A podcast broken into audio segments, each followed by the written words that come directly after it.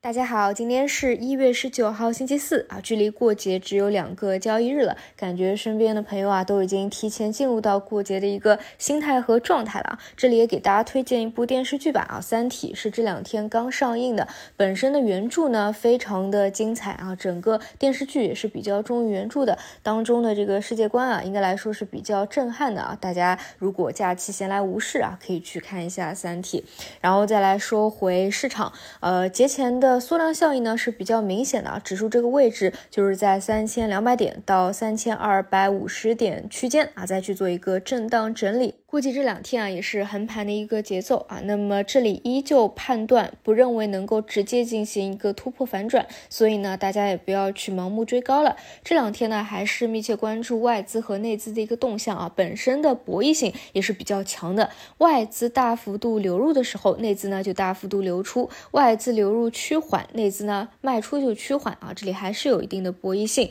而在前不久啊，外资流入的幅度已经是超过了二二年。全年了啊，这里呢也不要过于去迷信啊，不是说外资大幅流入了，接下去内资就一定啊会给它接力，延续一个反弹的持续性啊，还是要看我们 A 股本身自己的一个节奏。那么这两天没有外资啊，也是对我们本身的一个成色的考验。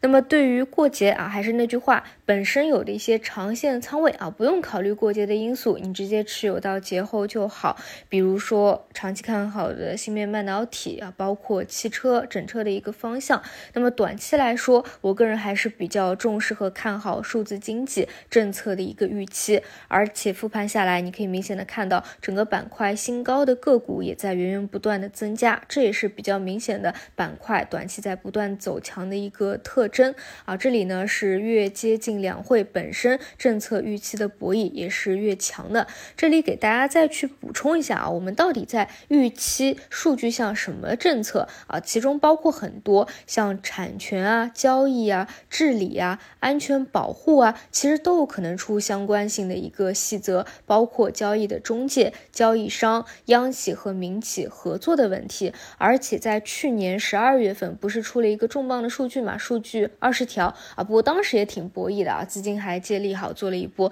兑现啊。那么这个数据二十条实际啊是。它的这个层级重要性是比较高的，本身就意味着我们后续在数据要素方向是一定会发力出很多细则的。不同的细分方向的规划和细则啊，可能是不同的部门啊再去制定和发文。比如说发改委啊，可能会对产权发文，而工信部可能会关注数据应用啊，这个大家具体去看细则就好啊。这些是比较细的。那如果说是国家层面的，就是比较重量级的啊，现在大家也都是有所预期的。最高层面的一个预期是会不会写进国策啊？当然这也是只是在预期当中，所以呢，目前还处于一个埋伏和资金不断预。预期的过程当中啊，还是没有距离到这个板块出现真正的高潮，或者说真正重量级的政策啊兑现啊，资金进行一个利好出货的一个动作。所以呢，短期数字经济啊，如果有趋势持股的，其实依旧可以继续持有的啊，不用着急。除此以外呢，还有一些比较活跃的新能源新技术啊，这些就大家自己做一个跟踪了，主要是这些方向吧。